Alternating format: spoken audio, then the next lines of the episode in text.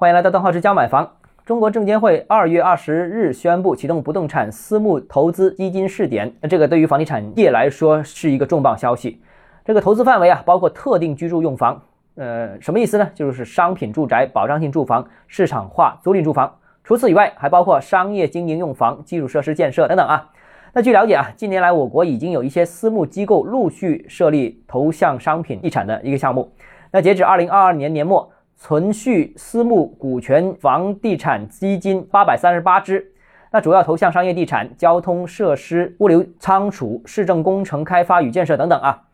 从短期看，这些私募基金的进入啊，是有利于解决保交房问题的。那新政出台之后，等于允许了更多资金进入到房地产市场领域，尤其是破天荒的允许私募基金进入住宅啊，这个一个口子是开了。这个对于处理不良资产项目、盘活烂尾楼啊，目前较多的这个停工项目，最终实现保交房等等相关工作，应该会起到一个积极的作用。那从长时间尺度的看呢，这些新政等于提升了不动产的金融属性，呃，尤其是住宅的金融属性，允许私募基金投资房产后。未来相信会有更多的资金流入到房地产领域，那一则改善了行业的融资渠道，渠道更多了；二则改善了不动产项目的流通性啊，可以接盘的接手的人更多了；三则对不动产的估值更趋于市场化。